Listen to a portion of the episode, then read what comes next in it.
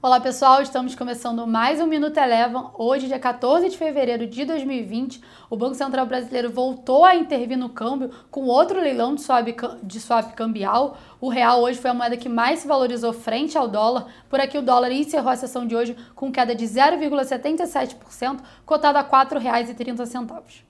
Ainda no cenário local, hoje cedo foi divulgado o IBCBR, que é uma prévia do PIB, que mostrou uma desaceleração de 0,29% em dezembro e encerrou 2019 com, uma, com um crescimento de 0,89%, reforçando a ideia de que a economia brasileira não está crescendo em ritmo desejado. Junto a isso, os investidores seguem preocupados com os possíveis impactos do coronavírus, tanto na economia chinesa quanto nas demais economias. Por aqui, o Ibovespa encerrou com queda de 1,11%, com destaque negativo para as ações de Rumo, Uzi Minas, BTG Pactual e BMG, com a divulgação dos seus resultados do quarto trimestre.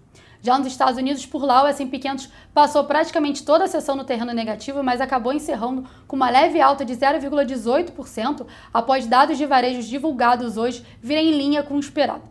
Bom, e por fim, na próxima segunda-feira vale a pena ficar de olho que a gente tem feriado nos Estados Unidos, as bolsas por lá não abrem, isso deve impactar a liquidez aqui no Brasil, e além disso, aqui no Brasil a gente tem vencimento de opções sobre ações. O Minuto Eleven de hoje fica por aqui. Se você quiser ter acesso a mais conteúdos como esse, inscreva-se em nosso site www.elevafinancial.com e siga a Eleven também nas redes sociais. Eu sou a Jéssica Feitosa e eu te espero no próximo Minuto Eleven.